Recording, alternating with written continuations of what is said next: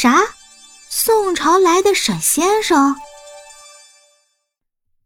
第四十八章。杨小兵说是自己在床上等沈雪峰，可是自己不一会儿就睡着了。等到沈雪峰从浴室里出来，已经看见呼呼大睡的杨小兵了，心底里想：真是个小笨猪，这么快就睡着了。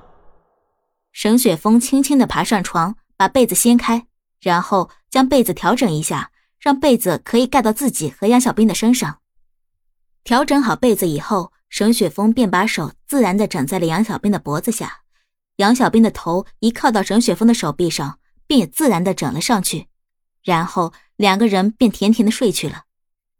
第二天一早，阳光打在了两个人的脸上，杨小兵先揉了揉睡眼惺忪的眼睛，然后醒了。杨小兵知道沈雪峰这几天每天都很忙，天天睡得很晚，所以杨小兵便蹑手蹑脚的起了床，尽量不吵醒沈雪峰。看着沈雪峰熟睡的脸庞，杨小兵觉得心里一阵甜蜜。他转了转眼珠子，好像想到了什么似的，掏出了手机看了一眼时间，心里想到：“嗯，时间还早呢，要不我也给沈雪峰做一次爱心早餐吧。”于是杨小兵便下楼，蹦蹦跳跳的走进了厨房。他先打开冰箱，找了找有什么好吃的东西，因为他不会做饭，所以得找一些比较简单轻便的熟食。然后再来做饭。杨小兵一眼就相中了鸡蛋、火腿肠、泡面以及一些新鲜的蔬菜。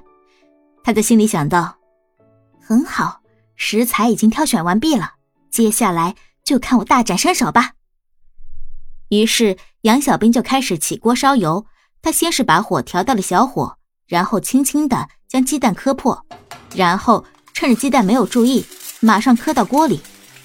由于鸡蛋里面会有水分。所以在鸡蛋下锅的时候，会有很多油溅起来。杨小兵被这些油吓得不知所措，在旁边躲来躲去的。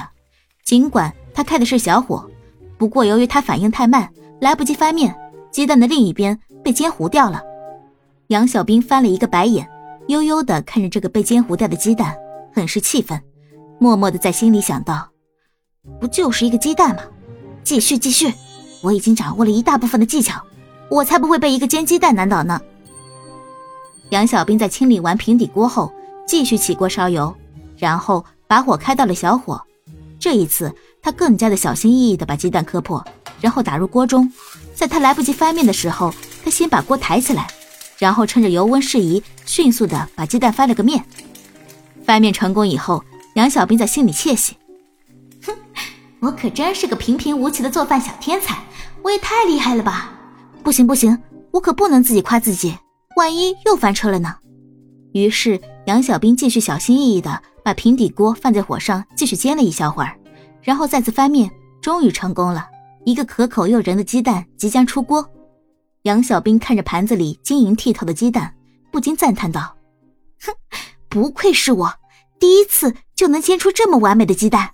很好，第一步鸡蛋已经完成了，现在开始下一步吧。”于是杨小兵换了一个泡面锅，先把水烧开，然后放入泡面，等到水沸腾以后，再加入青菜以及刚刚在煮泡面时剩下的空余时间所切好的火腿肠的小丁。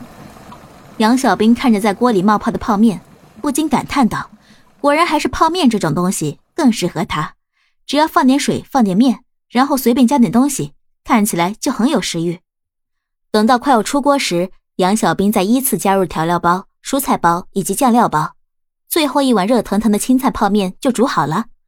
然后杨小兵把自己煎好的鸡蛋摆在泡面的上面，简直完美。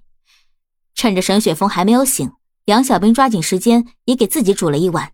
已经是第三次煎鸡蛋了，他已经非常的娴熟了。等到泡面煮好，杨小兵完美装盘，小心翼翼的将两碗泡面端到餐桌上，就等着沈雪峰醒来了。杨小兵又想。不行，得吃热乎乎的早餐。于是他屁颠屁颠的跑上楼去，把沈雪峰叫了起来。杨小兵蹦蹦跳跳的就上了楼，然后推开卧室的门，把窗帘一拉，大声的说道：“太阳都晒屁股了，某些人怎么还不起来呀？”见沈雪峰没个动静，杨小兵索性直接爬到床上，扑在他身上，在沈雪峰的身上蹭来蹭去的，真好玩。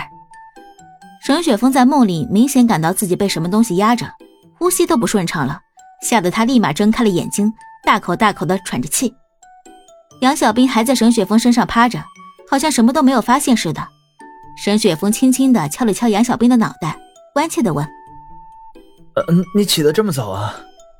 而且你爬到我身上来干嘛呀？你这个小笨猪，你是想把我压死吗？难道你没有发现我快喘不上来气儿了吗？”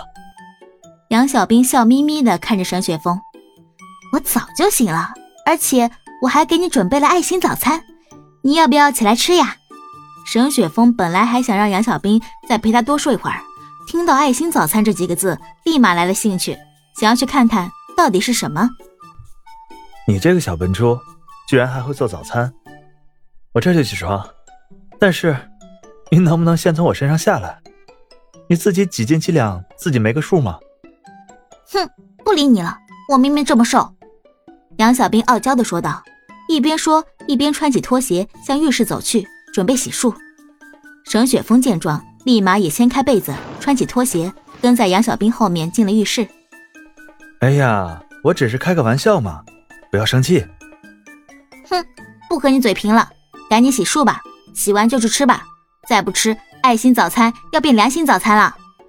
杨小兵无奈的说：“好好好，我知道了。”说着，沈雪峰便拿起牙刷和杯子装水刷牙了。哼幼稚鬼，我才不和你一般见识。本集播讲完了，喜欢就订阅分享哦。